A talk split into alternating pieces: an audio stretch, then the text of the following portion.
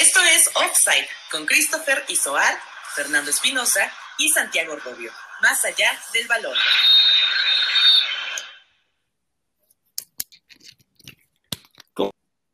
Offside, bienvenidos, bienvenidos sean ustedes a un episodio más de nuestro podcast. Soy Fernando Espinosa Cuellar y como cada semana eh, estoy contento de poder hablar con ustedes y de ampliar nuestro panorama futbolístico con dos grandes amigos y colegas ahora. Santiago Rubio Flores y Christopher Tizuar Martínez. ¿Cómo están, amigos? ¿Qué hay, Fer? Buenas noches, buenos. cuando quiera que nos esté escuchando, quiero empezar con que me gusta la nueva introducción, ¿no? Se ve que, que hemos progresado en eso. Podríamos tener un poquito más de ayuda en el audio, pero, pero ahí lo tenemos para ustedes, ¿no? Mucho, mucho gusto, como siempre, un honor estar aquí, un gusto. Y, bueno, le paso el micrófono a Chris. Chris, ¿cómo estás? Hola, hola amigos, muy bien, muy bien, espero que ustedes también. Bienvenidos a todos los que nos escuchan y lo dijiste muy bien, Santi, cada vez mejorando más para que ustedes que nos estén escuchando tengan una mejor experiencia a la hora que nos estén escuchando y sintonizando nuestro episodio. Mejor el presupuesto, ¿no? Eh, poco a poco vamos, pues, vamos teniendo pues avances. Y pues bueno, poco a poco vamos tratando de, como bien dices tú, Cris, ¿no? Mejorar para ustedes, justamente, que es, es para ustedes este, este tiempo que, que, nos damos para poder hablar de lo que más nos gusta, que es el fútbol. Y bueno, pues hoy vamos a sentarnos en, en la liga que se cierra por unos, unos días, por eh, la fecha FIFA, por el, el preolímpico de la CONCACAF. Y bueno, a ver, vamos a tener, Cris, aquí tú y yo nos vamos a tener que aliar por, a, poder reventar a nuestro amigo Chorizo Power, que muy orgulloso iba eh, presumiéndonos del resucitar de Estrada y al final con un hombre de más termina empatando a cuatro con el Puebla. No le pudo ganar al Puebla y ya nos lo estaba restregando en la cara, Cris. Hoy, hoy tenemos que explotar este tema de conversación. Claro, hoy es el día en el que, le, en que callamos por fin a Santi con su quinto grande, en el que por fin le podemos decir que no es verdad, que está viviendo una fantasía, porque e, es, como bien dices, es increíble, ¿no? Que con ventaja de un hombre y, y jugando también ofensivamente, ofensivamente nada más, que es lo que viene demostrando Toluca durante todo el torneo, ofensivamente juegan muy bien, pero la defensa es la que no, nada más no, para que un Puebla con 10 jugadores te meta 4 goles, hay problemas. De Puebla, mis respetos, pero la, la, defensa y la portería, Santi, la portería de Toluca es de agua. De verdad, es una coladera auténtica. Sí, sí, sí, la verdad lo dijiste muy bien. Solo aliándose ustedes dos pueden contra el todopoderoso Toluca. Pero bueno, pues me tengo, tengo que poner la cara porque la verdad, yo ya me hacía con los tres puntos. Sí, un, un, circo en la defensa, en la portería. Así lo definiría yo en una palabra, un circo. Lo que es el Toluca hoy en día en, el último, en el primer tercio de la cancha. ¿Cómo te empatan en dos minutos, ganando por dos goles y con un hombre menos? Después, ¿cómo te vas arriba dos veces en el marcador en los últimos 11 minutos y dos veces te lo empatan de una manera ridícula, ¿no? Entonces sí, hoy, hoy, me toca callarme, hoy me toca aguantar todo lo que me tienen porque está justificado, la verdad. Se equivoca Hernán en los cambios, se equivoca en los ajustes y termina dando el partido del año, pero para el aficionado del Toluca se va con mucho No, el partido del año es, y eso que no somos muchos. Es para el aficionado del Puebla, ¿no? Porque el Puebla le mete mucho corazón, muchas ganas. Este, pero al final es un partido con muchos goles, pero que todos, al final, los ocho goles son errores defensivos de ambos escuadras. Y, yo creo que me iría más, sobre todo a lo que dice Santi, ¿no? La, la actuación defensiva de Toluca fue un circo, una, una desgracia, lo que es el último eh, cuarto de cancha ahí en Toluca, el pollo Saldívar con algo que no es nuevo, no es, no, no es algo que nos, nos sorprenda, pero con un nivel, un nivel que, que, es increíble que esté jugando al nivel que está jugando, con esos errores y con esos goles tan fáciles que estuvo regalando. Hubo, fueron, fueron mínimo dos que los hubiera parado cualquier otro portero. o sea, metes a Cristante a jugar de portero y te salva las, los dos goles que le empataron. Claro, claro. Así de mal está la situación en Toluca y lo preocupante es que no solo es Aldívar, Luis García también está una baja de nivel terrible, ¿no? Que lo hemos comentado aquí, que no es más que un, buen suplente, ¿no? Oye, pero. Entonces, preocupa. Santi, pero ¿por qué la necesidad de meter a Torres Nilo como central? Torres Nilo no es central. Rigonato no es central. Hizo un buen partido y metió un golazo. Sin embargo, le comieron el mandado otra vez por la banda de la izquierda. Otra vez se ven imprecisiones entre el gallo y entre entre Baeza y Zambuesa que entró de cambio o que estaba en la banca, se ve que le costó mucho trabajo generar al Toluca. Es una necedad en el planteamiento de Cristante y yo te lo dije la semana pasada, viene León, viene Monterrey, viene Santos, viene América. ¿Cuántos de esos puntos va a sacar el Toluca jugando así contra defensas que se, se plantan mejor, como lo es América, como lo es Monterrey? O sea, hoy, hoy Toluca, si yo te digo, ya pasó Navidad, ya pasó Reyes, pero puedes traer a un portero ¿A quién traes para el Toluca? Híjole, es que ahorita te acepto a cualquiera de, a cualquiera de, la liga, ¿no? Encima de los dos bultos que hoy tiene como famosos porteros el Toluca. Me gustaría Malagón por la juventud, obviamente me gustaría Ochoa, siempre caería bien, Viconis. O sea, hay, hay, yo creo que todos los porteros que te puedo decir son muy buenos a comparación de lo que hay, lo que hay hoy en el Toluca. Y también, concuerdo contigo sobre la, necedad de Cristante.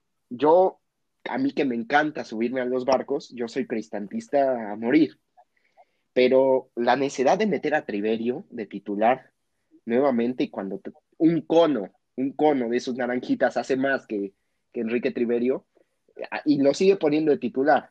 Lo de Torres Nilo lo entiendo un poco más porque se ve fuera de ritmo, se ve lento y en un fútbol tan rápido como es el mexicano, tal vez Rigonato te pueda aportar un poco más, pero sí, también se equivoca en, todos los cambios. El sacar a, Jared Ortega por y meter a Gastón Sauro que participa en los dos goles también fue un error terrible y sí, le, le falta, yo creo que le falta autocrítica a Cristante y me duele, me duele decirlo porque en verdad yo lo quiero mucho. No, no, no, mira que, no es un equipo que tenga opciones limitadas, ¿eh? O sea, como bien están diciendo ustedes dos, claramente es un error de planteamiento por parte de Cristante, ¿no? Por parte del cuerpo técnico en las decisiones que se está tomando en, en cuanto a los jugadores que están entrando y en cuanto a las posiciones que están ocupando dentro del campo, ¿no? Como bien mencionan lo de Torres Nilo, porque tú mencionas la baja de ritmo en que se ve en Torres Nilo, que sí, estoy de acuerdo, se le ve eso, pero yo creo que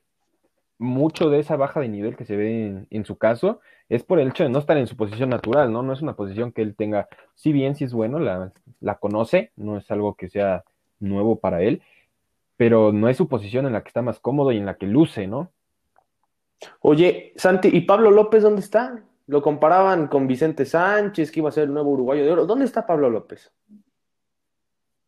La verdad, la verdad, Pablo López es un caso terrible, ¿no? Porque cuentan la historia, viajó, recorrió casi la mitad del mundo porque en ese momento no había vuelos directos de Uruguay a México. Creo que fue de Alemania a México, llegó y le dio COVID, o sea, ha sido un caso terrible el, de él y, y bueno, ahorita que ya está disponible no lo utilizan. Quien haya dicho que era similar a Vicente Sánchez, creo que compró un humo impresionante, porque no es ni la sombra de, de Vicente, ¿no? Este, está borradísimo del plantel, sin embargo, ante la nula, el nulo funcionamiento que hoy trae el Toluca, creo que lo podríamos ver un poco más, ¿no? Lo podrían meter por ahí a ver, a ver qué sucede, ¿no? Si, si le sigues dando oportunidades a Triverio, si le sigues dando oportunidades a Plata, ¿por qué no darle una? algo nuevo, ¿no? A ver, dos preguntas. Primero, cada quien me contesta ambas. Uno, ¿está pasando lo, con Cristante lo que le pasa al Tuca con Leo Fernández? sí o no. Y la otra es, ¿qué rescatas del Puebla, Cris? Porque el Puebla tuvo mérito. O sea, no es por nada más porque el Toluca se equivocó, es porque el Puebla también metió el corazón, le metió... ¿Qué, más destacas del equipo del Arcamón? Que ahí está, ¿eh? En los primeros ocho. Claro, me gustaría empezar con, con el tema Puebla, porque como bien dices, muchas veces se señala lo que dejan de hacer los equipos, como en este caso lo que dejó de hacer Toluca, que lo estamos señalando, pero hay que destacar el buen trabajo que hizo Puebla, a pesar de tener esa baja a, principios del partido, un partido que tenían todo en contra. Incluso desde antes de que empezara el partido, Toluca ya como favorito.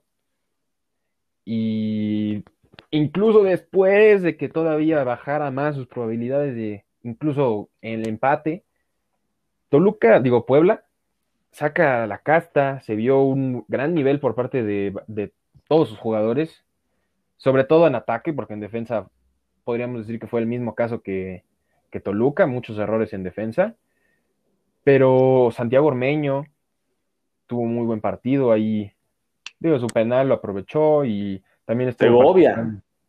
Segovia también muy buen partido.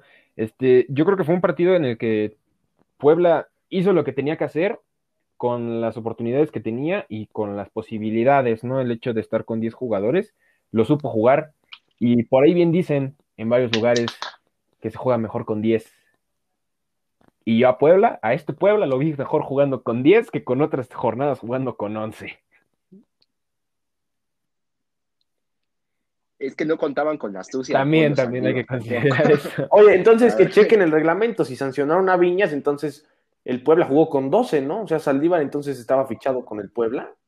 Lo que me estás diciendo. deberían buscar eso. Toluca jugó con 10 de inicio, y, claro. a la parte de lo que mencionabas de si estaba pasando algo parecido como con el Tuca y Leo Fernández, yo creo que no es punto de comparación, porque a pesar de que sí venía él como un jugador muy bueno, Leo Fernández está probado, está probado de que es un jugadorazo, que tiene un nivel increíble y que lo esté metiendo cinco minutos a jugar.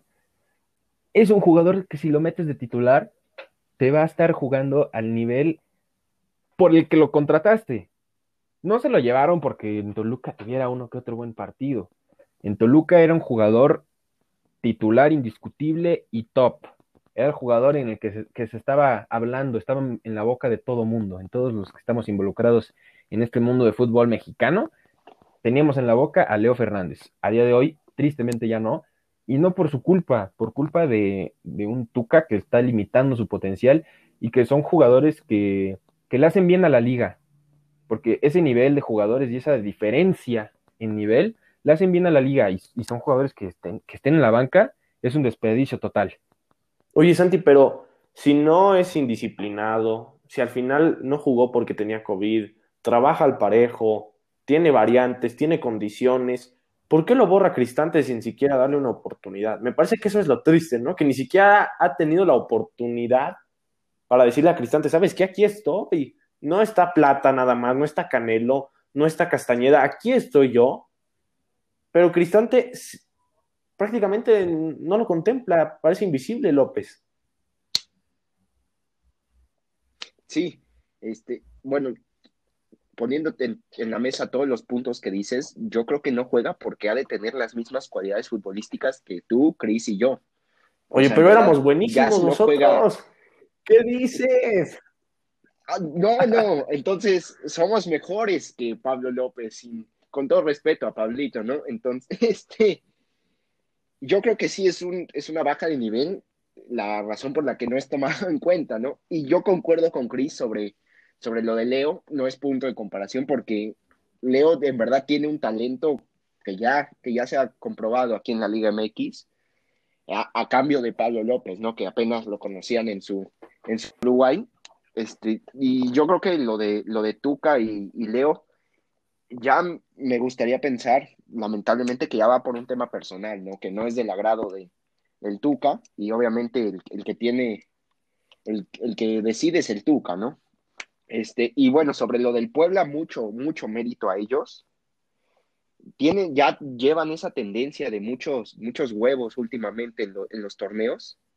Pero yo lo que quiero también destacar es que en este torneo últimamente con Larcamón ya no solo es eh, los huevos que veías con Reynoso, ya también tiene un orden táctico definido. Me parece que juegan bien, o sea, logran combinar esas dos cosas y, hacen lo que hicieron el domingo, ¿no? Aprovecharse de los errores del rival, poner mucho corazón, hacer un buen partido y sacar un punto que les, que les sabe muy bien. De acuerdo, y, como bien dices, es, en un Puebla que, que sí se está notando diferencia. Fuera de este partido, que fue un caso extraordinario, se viene, viene un Puebla que está jugando mucho mejor que la temporada pasada, que sí se metió a liguilla, pero ¿cómo? ¿No? Hay formas. Y, y, si esta temporada seguramente se va a meter a liguilla, si se mete a liguilla, es un Puebla que sí es un Puebla peligroso, ¿no? No es el Puebla que se metió por azares del destino.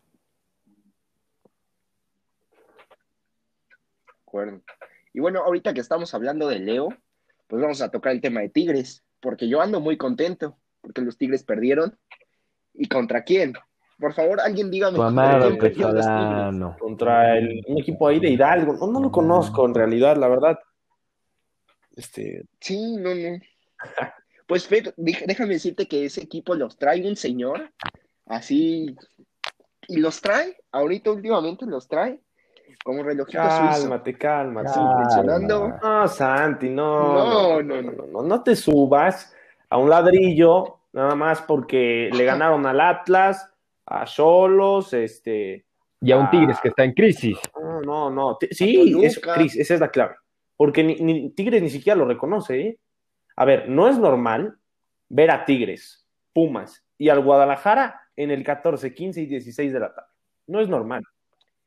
No, no, no es normal. No, es normal. a ver, sí, Santi, pero. sí, Chivas será el sereno, pero es un equipo que debe de estar más arriba. Pumas, ¿dónde está el Nos lo demostró la Pero Tigres, que viene de ser subcampeón del mundo, de ya proclamarse, autonombrarse el quinto grande, no puede ser que Tigres no ha ganado más que un solo juego desde que regresó el Mundialito. Es tristísimo. y la verdad es que se quedó en Qatar. y para mí, te voy a ser honesto, no, no planteó mal Petzolano el partido, pero para mí Tigres fue superior a Pachuca el partido pasado. Sin embargo, me parece que, se cansa de fallar Guiñac, se cansa de fallar González, Quiñones aquí no ha tenido un bajo rendimiento y como dice Cris, si metes a Leo cinco minutos, pues poco vas a hacer. Y al final se encuentran esa, esa jugada de, de, de, La Rosa que yo, yo sí voy a insistir, en que si un portero está mal posicionado es error del portero.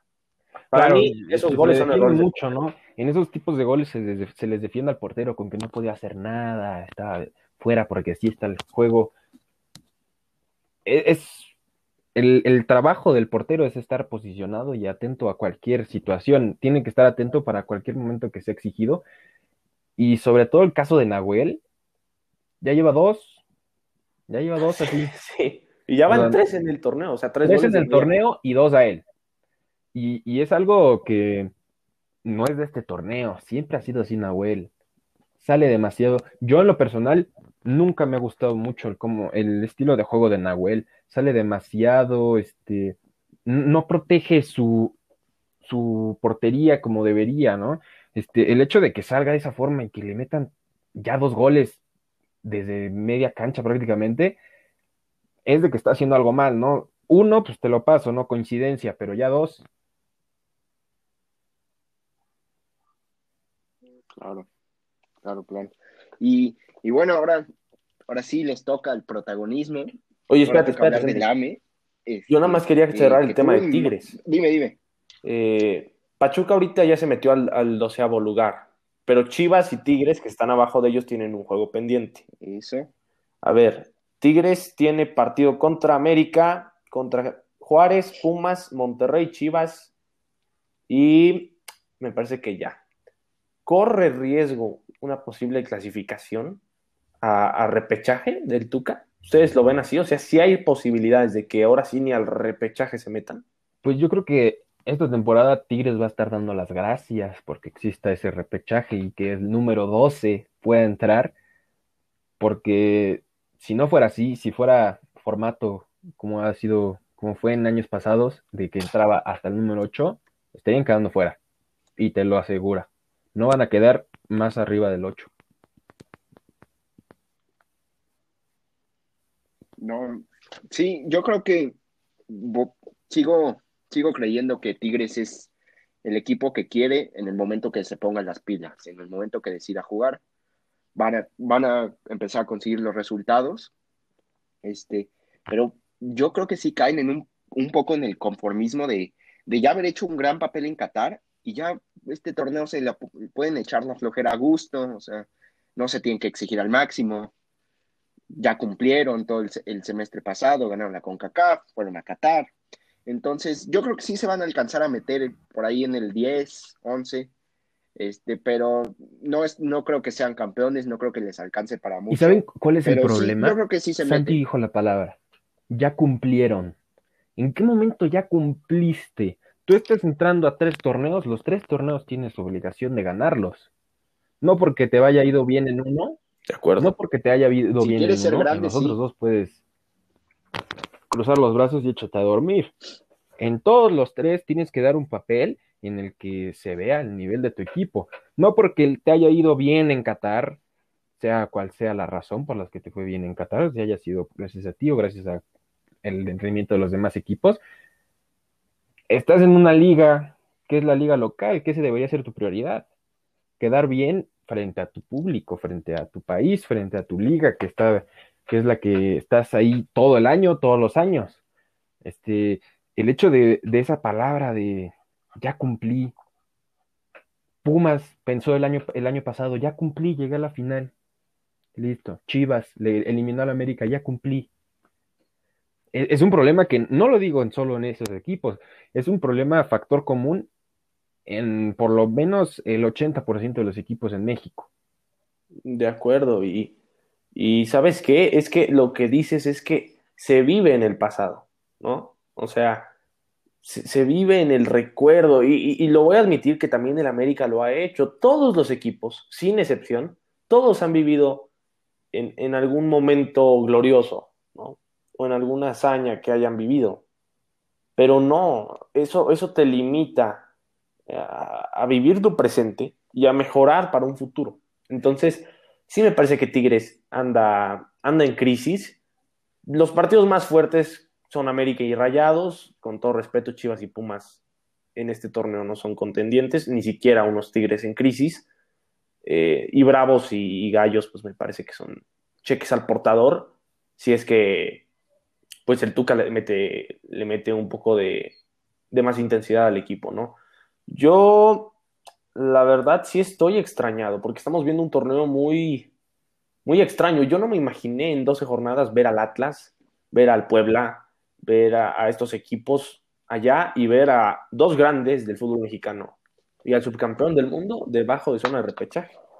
O sea, un torneo anormal, que, eso es lo interesante, ¿no? Lo que nos gusta de nuestra bonita Liga MX. Nunca sabes qué va a pasar. Nunca. Y ahora sí, como dice, como dice Santi, vámonos a lo que nos gusta, Fer. Nuestra América, también Cruz Azul, pero el América asegura su puesto en en liguilla. Bueno, por lo menos en repechaje está asegurado. Sí, así es. Vamos a hablar de esto. No, no, es que es normal, Santi. Es que, es que ¿de qué te, extraña? ¿Qué te extraña? O sea. Ah, no, no.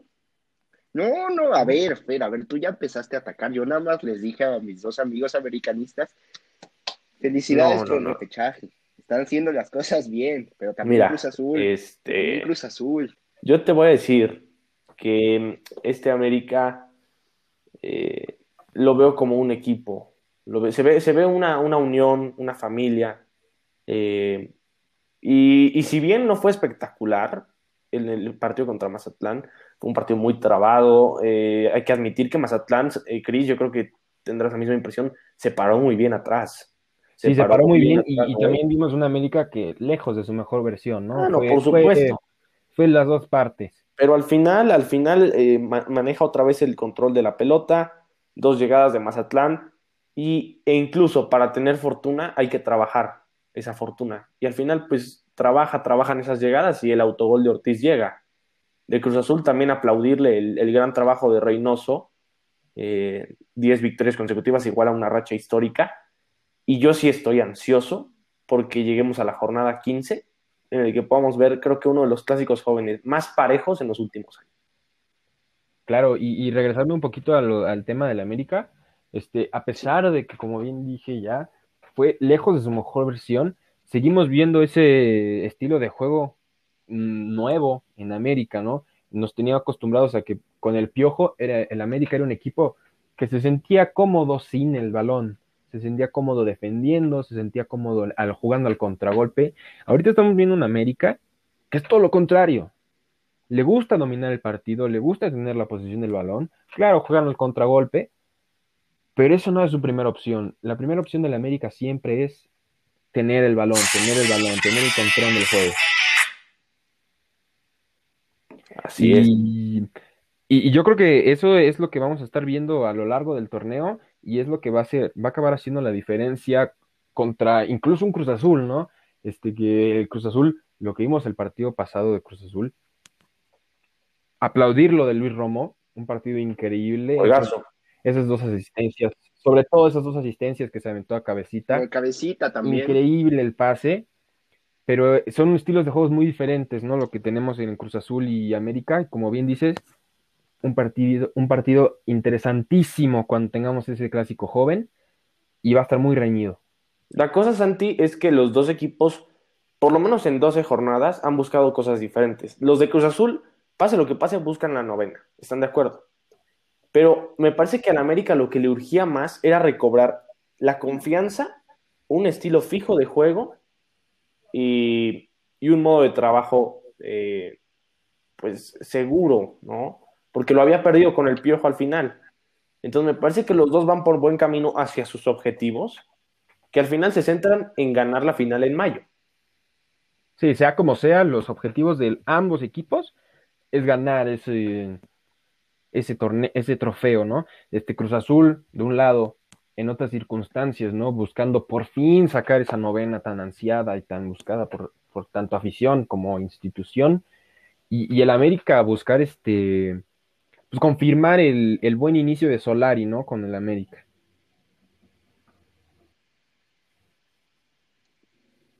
¿Qué llega primero? ¿La novena o la 14? La 14.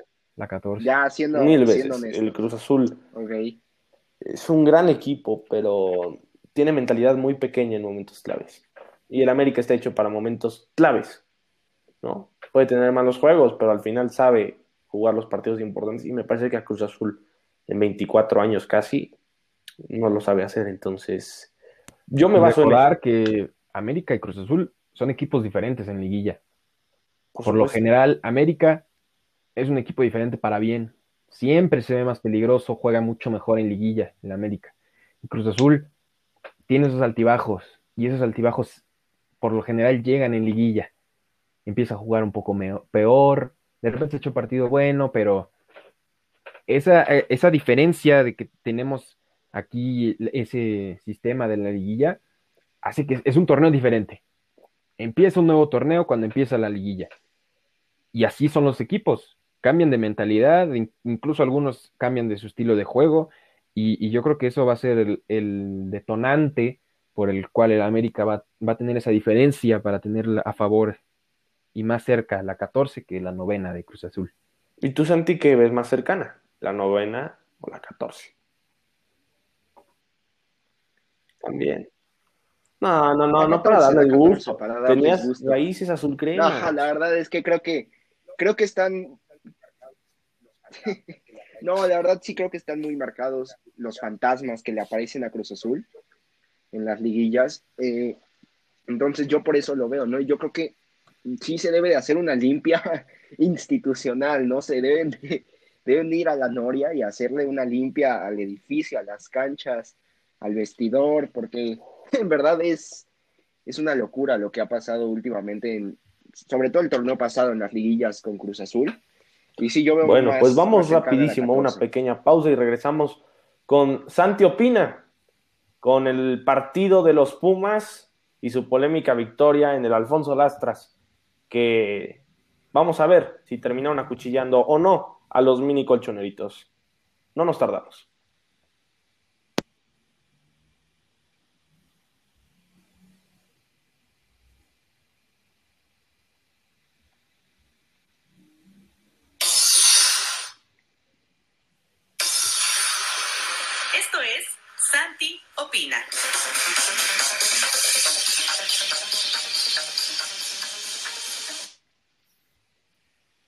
Sí, Santi, todo tuyo.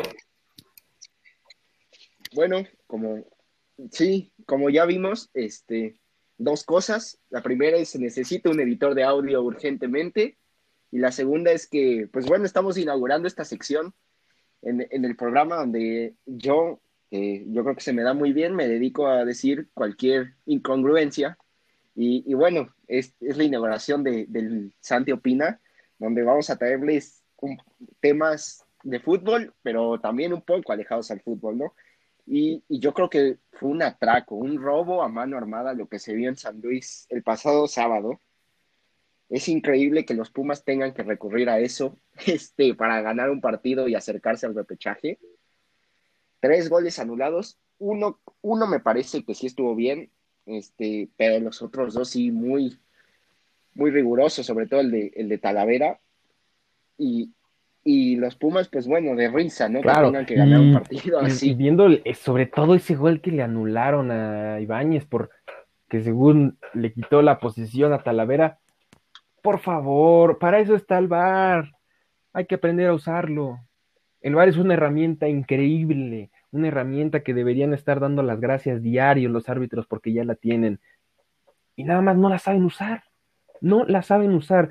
Jugadas clarísimas que claramente era la, la, como la decisión contraria a la que toma el árbitro, no la revisan o cuando la revisan la revisan mal. Este, ese recurso del VAR, no sé, no sé qué esté pasando con los árbitros que no lo saben usar. Es, es increíble. No, sé qué, qué, qué, tengan ustedes esa opinión sobre el VAR. Es que, ¿sabes qué? El VAR, no, el problema ya no son los árbitros. Pero, bueno, sí, sí, pero no. ¿Por qué? Porque el árbitro que pita el partido en la cancha, le hablan del VAR. ¿Pero quién maneja el VAR? Pues un árbitro que está descansando, ¿no? Y entonces radica el criterio de cada uno de estos árbitros. Y la verdad es que sí coincido contigo, Chris. No saben utilizar el VAR correctamente. Eh, ha habido jugadas que una semana sí se marca penal, a la siguiente no, una sí es roja, la otra no. O sea, me parece que es, es, un relajo impresionante. Yo sí creo que mínimo dos goles de San Luis eran válidos. Quizá dejo la duda en uno. Y me parece que sí. Yo, aunque soy pro Puma, Pumas no merecía sacar ni un punto del Alfonso Lastras. Y no lo digo como robo a mano armada, tranquilo, Santi, tampoco es, es para tanto, es un gol. Pero, pero al final eh, ver, se vio beneficio del no, equipo. no, no. Y va Claro, contra y- la misma. Y Santi, antes de que digas tú tu opinión acerca de esto, este, me gustaría dar, dar dos puntos importantes en esto del, del VAR. Uno, yo siento que esto, desde la llegada del VAR se ha visto un, un declive en el nivel del arbitraje impresionante, ¿no? Decisiones que antes los árbitros eran firmes, ¿no? Ni siquiera vemos firmeza en esas decisiones de los árbitros, errores increíbles que antes no se tenían, porque yo creo que el hecho de que sientan ellos de, no pasa nada, tengo el VAR atrás, ¿no? Si la riego, tengo al VAR que me va a respaldar o que me va a corregir, ¿no? Y, yo creo que ese ha sido de los primeros factores que ha este, tenido el, eh, la importancia para que haya esa diferencia y declive en el nivel del arbitraje. Y también que no, no se tienen esos, no sé cómo decirlo, esos factores importantes definidos. Como bien dices, hay jugadas en las que marcan una cosa y en un partido diferente, la misma jugada marcarían otra cosa, ¿no? Tienen que definir bien esos criterios para poder estar arbitrando bien y que sea un partido justo y que haya menos polémica, ¿no? Ahora sí, Santi, cuéntanos, dinos tu opinión sobre este tema del VAR.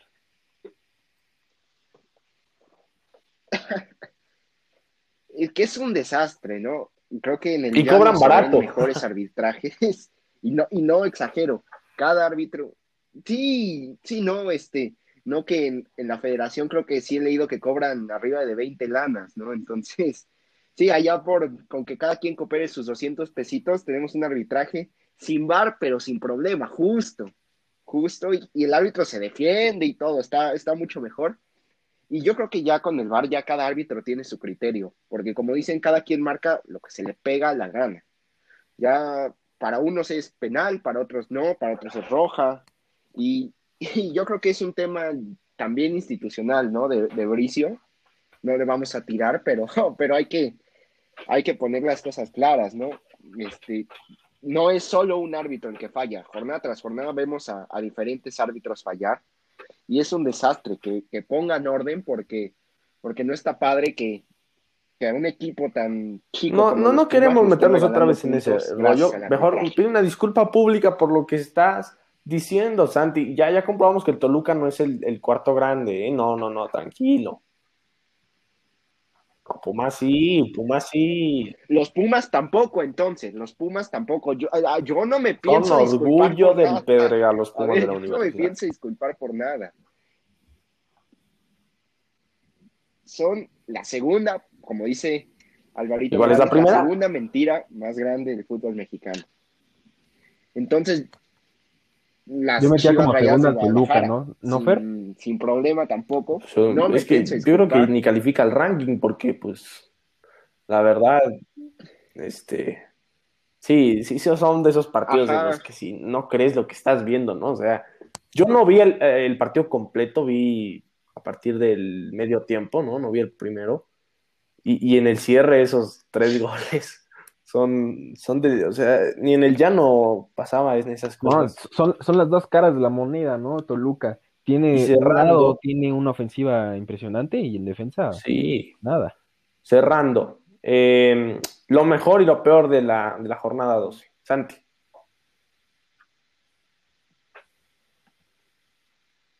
Lo mejor, este, me quedaría, vaya, Cruz Azul, el funcionamiento que regresó, lo de Romo está loco, la verdad, está jugando en un nivel superlativo. Lo peor, el pollo Saldívar. Eh, lo peor tiene nombre y apellido y se llama Alfredo Saldívar. Lo peor, lo mejor y algo más que quieras. ¿Qué me dijiste? Lo peor, lo, mejor y qué? Y bueno, que para todos los que dudan, este, el pezolanismo está más vivo que nunca. El persolanismo está, más vivo que nunca. Yo me quedo pues está complicado, ¿no? Hubo varios, varios sucesos de esta, esta jornada en esta querida Liga MX, pero yo creo que lo mejor y lo peor me quedo en un solo partido, en ese tu partido Toluca-Puebla. Lo mejor, Puebla, lo peor, Toluca. Y no solo el pollo Saldívar, no solo el pollo Saldívar, Toluca completo esos 11 jugadores y más cambios, más directiva, más Toluca, lo peor de esta jornada.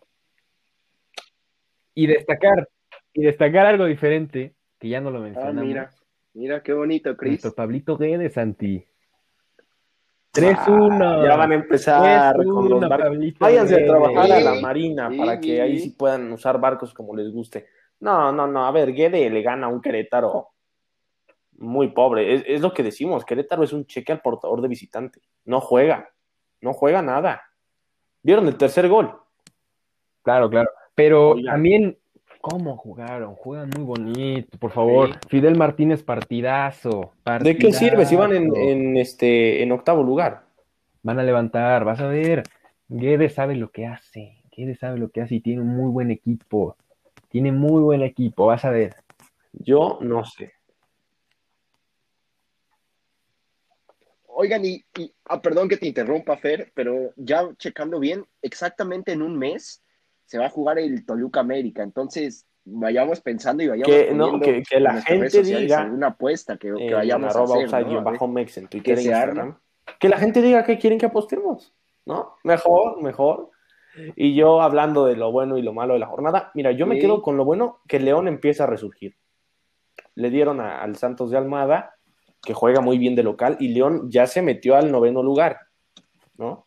Ya se metió al noveno lugar y eh, ahí va. Y lo peor para mí es Tigres en crisis. Tigres sí está en crisis, no se puede tomar a la ligera esto, eh, están de vacaciones en la cancha, no hay contundencia, el Tuca se aferra a, su planteamiento eh, terco, más el en ciertas formas. Y, a mí sí me preocupa, ¿eh? a mí sí me preocupa que Tigres pueda quedar fuera después de su gran participación en el Mundial de Clubes. Y bueno, como parte de los beneficios que mencionamos la semana pasada, pues saludar a nuestros ganadores de, la quiniela, ¿no? A Fernanda Riva Palacio, Andrea Cuellar y Marañón. que fueron nuestros ganadores en esta quiniela la jornada 12, ¿no? Y compañeros, invitarlos a que cuando se reanude después de la fecha FIBA, pues sigan participando, ¿no? Para que los beneficios vayan aumentando.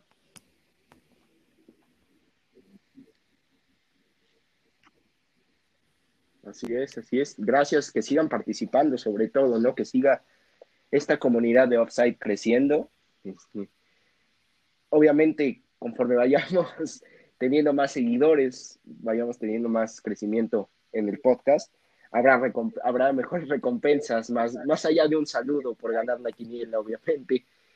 Pero pues ahorita es lo que hay, como dicen, y y bueno, es algo, es algo padre y, bueno, que sigan participando. Y ahí claro, claro. Y, a sus amigos. Y también mencionar que, nos sigan apoyando, sigan escuchando, los que puedan compártanos con sus amigos, con sus conocidos, para que nos sigan escuchando y sigamos mejorando, ¿no? Como en el episodio de hoy que ya trajimos cortinillas, introducción y todo, irá mejorando la incorporación de estos, pero así vamos a estar yendo, mejorando cada vez más para que usted que nos está escuchando disfrute cada vez más escucharnos. Bueno, pues esto es todo por el día de hoy. Santi, Cris, como cada semana, un gusto. Soy Fernando Espinosa y nos vemos en la próxima.